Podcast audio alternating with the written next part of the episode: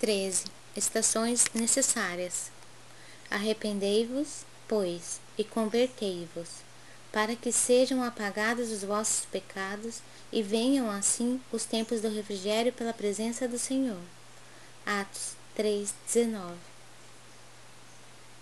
Os crentes inquietos quase sempre admitem que o trabalho de redenção se processa em algumas procedências e convencionais e que apenas com certa atividade externa já se encontram de posse dos títulos mais elevados, junto aos mensageiros divinos. A maioria dos católicos romanos pretende a isenção das dificuldades com as cerimônias exteriores. Muitos protestantes acreditam na plena identificação com o céu tão só pela enunciação de alguns hinos enquanto enorme percentagem de espiritistas se crê na intimidade de supremas revelações apenas pelo fato de haver frequentado algumas sessões. Tudo isso constitui preparação valiosa, mas não é tudo. Há um esforço iluminativo para o interior, sem o qual homem algum penetrará o santuário da verdade divina.